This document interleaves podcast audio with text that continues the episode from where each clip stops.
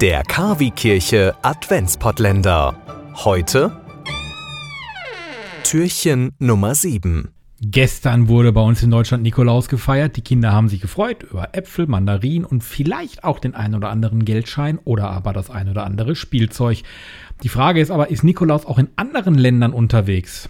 Wir haben mal uns umgehört in Europa, bei Claudia Wächter in Rom, Dorothea Finkbeiner in Paris und wir haben nach Moskau auch unsere Fühler ausgestreckt zu Ulf Mauder. Also hier in Italien liegt der heilige Nikolaus zwar angeblich begraben, aber das war's dann auch schon.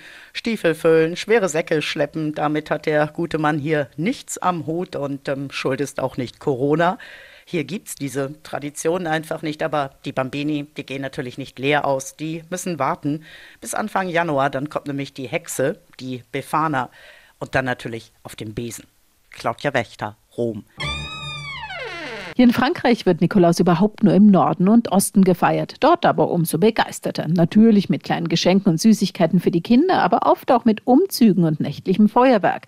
In Nancy ist am Nikolauswochenende traditionell die ganze Stadt festlich geschmückt. Es gibt Musik und Straßentheater, nur diesmal fällt wegen Corona vieles aus. Auch die Prozession im Wallfahrtsort Saint-Nicolas de Port, wo in der Basilika als Reliquie ein Stück Finger des Heiligen liegt. Dorothea Fink, Beine, Paris.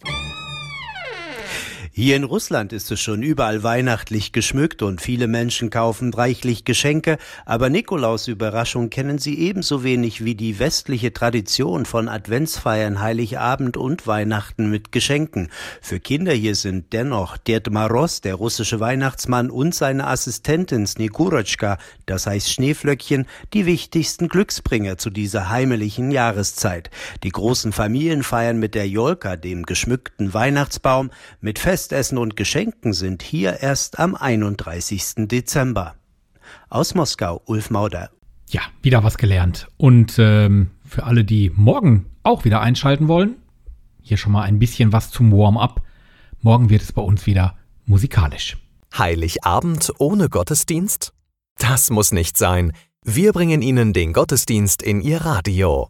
Am 24. Dezember sendet KW Kirche vom Bürgerfunk Recklinghausen e.V. in Kooperation mit Radio Fest einen besonderen Radiogottesdienst.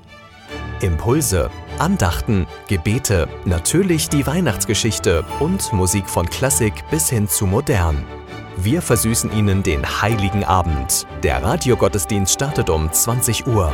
Wir freuen uns schon jetzt auf Sie. Der KW Kirche Radiogottesdienst. Heiligabend um 20 Uhr.